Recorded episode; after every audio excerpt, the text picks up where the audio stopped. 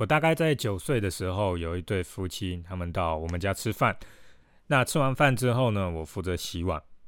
结果那个夫妻的太太，她看到我把碗分开来，尽量不要把这些碗给叠在一起，她就很好奇的问说：“为什么你不把这些碗叠在一起？”我就说：“这样子这些碗它们的底部才不会弄脏嘛，洗起来就比较方便。因为那个碗它里面都会是油油的，如果叠在一起，底部就一定会碰到这些油。”那这个太太听到了之后，她就大笑说：“哦，原来你是不想要洗底部啊？”这个底部它还是要洗一洗才会比较干净啊！我听了就有点恼怒，就说底部我还是会洗，可是我的意思是说我不要让这个底部变得更油，然后又更难洗。他就继续的大笑，然后说有没有叠在一起，根本就没有差。我看你就是不想要洗底部嘛，我就不吭一声，然后懒得再理他。如果是在餐饮业的话，为了要节省空间，当然是必须要把这些碗盘叠起来，这是没有办法的。可是家里面的碗盘很少，不要让底部都沾到那些油的东西，洗起来当然是最有效率也最快嘛。另外一个例子是我创业之前参加了一场创业大赛，那那些担任评审的人都是一些创业家或者是某些公司的高级主管。参赛者会需要跟他们报告创业的计划是什么，还有市场的分析跟财务的预测之类的。那时候我的计划是用最小的风险跟钱来开始做，一开始就算卖的数量比较少也没有关系，一点一点的调整来，然后把它做起来就好。结果其中一个评审听到我这样子的计划，他马上就笑了出来，然后说。你一开始就卖这么一点东西吗？你应该要卖多一点，赚多一点钱嘛。我说，我一开始要用最小的风险来做，然后才会把量给慢慢的提高。然后那个评审听完之后就耸耸肩，还冷笑了一声，不以为然的样子。几年之后，我这样子回头看，我更确认自己的想法是对的。初期一定要用最小的风险来创业，不然太危险了。为什么那个评审他听不懂？他也是创业家，他自己的公司做的还不错，照理来说他应该会懂才对。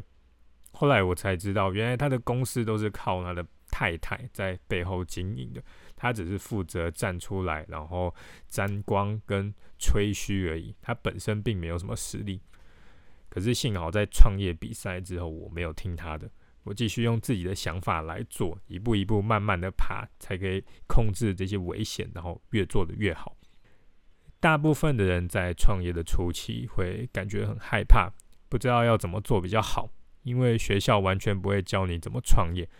网络上虽然有些人在教，可是很多都是没有实战经验的嘴炮人，听了之后就只会害死自己而已。在这种非常彷徨的感觉下面。创业家很容易听信旁边的人讲的话，就算那些人什么都不懂。我开头举我九岁洗碗的例子，就是要让你知道，虽然那个时候我才九岁，嘲笑我的太太已经三十多岁了，可是我确实比她更懂要怎么洗碗，我比她更懂怎么样才是有效率的。如果我听了他的，把碗全部叠在一起，那我不就是要过着好几年没效率的洗碗的生活吗？而创业大赛也是，要是我听了那个评审的，把风险提高，然后想着要赚大钱，那现在可能根本就没有贝克街。你在刚开始创业的时候，身边会出现很多创业的专家，这些专家会告诉你该怎么做，然后给你一堆的意见。专家是从哪里来的？就是你身边的亲戚跟朋友，他们会说啊，你的东西要便宜一点才有人买。你应该要发试吃，你应该要做这个，应该要做那个。碰到这种时候呢，你不要慌张，乱了自己的脚步。你才是做过最多功课的人，你对你的市场了解程度一定比亲戚跟朋友还多。他们只是表面看到你在卖某个产品，就给了意见。要是他的意见真的有用，那他自己早就变大老板了嘛。我刚开始卖蛋糕的时候，已经有。很多很多的朋友跟亲戚跟我说：“哦，我卖的蛋糕太贵，材料太好。”问题是我已经有深入的研究过这些市场，知道这是有机会的。那我这些朋友他们花了多少时间来研究高价的蛋糕市场？我估计他们研究的时间大概就是三秒钟。第一秒是看到我的蛋糕，第二秒是看到我的价格，第三秒就是觉得好贵。可是我研究了所有卖高价蛋糕的对手，他们的营业额是多少？他们的行销策略还有定位是什么？为什么这些客人愿意花钱买？然后整个市场的规模又是多少？这些做了这么多的功课，我才做出可以卖高价位蛋糕的结论。既然做了功课，那当然是要听自己的嘛，不是听那些只花三秒研究的人他们的想法。但是很可惜，有不少的新手创业家，就算做了大量的研究，最后还是会被三秒的创业研究家给影响，然后听了他们的建议。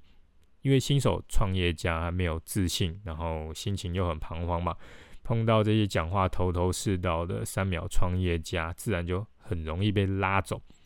我曾经在 Icon 的创办人黄会长啊，这是我对他的尊称，在他手下做事做了几年。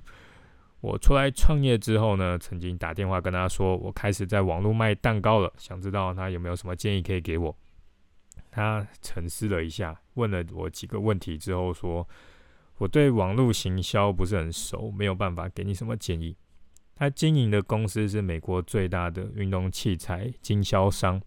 年营业额有几百亿，但是就连他这么成功的，也不会对他不熟的行业乱给建议。真的要听建议的话，就听你目标客户的嘛，因为他们是会买你东西的，知道你的产品做的怎么样才会更吸引他们。在很多的情况下，我们身边的亲戚，他们根本就不是目标客户，他们给的想法可能和目标客户的想法完全相反，照着做一定是死路一条。所以你在遇到一堆创业专家的建议的时候，绝对要好好的撑住，别被他们给迷惑。最后，你创业的策略和计划，只要风险在可以接受的范围内，直接去做就对了，不用担心其他人泼冷水，把结果做出来最重要。就算策略失败，可是因为你的风险是可以接受的嘛，在分析好失败的原因之后，你马上再换另外一个计划来执行。总是会有成功的一天。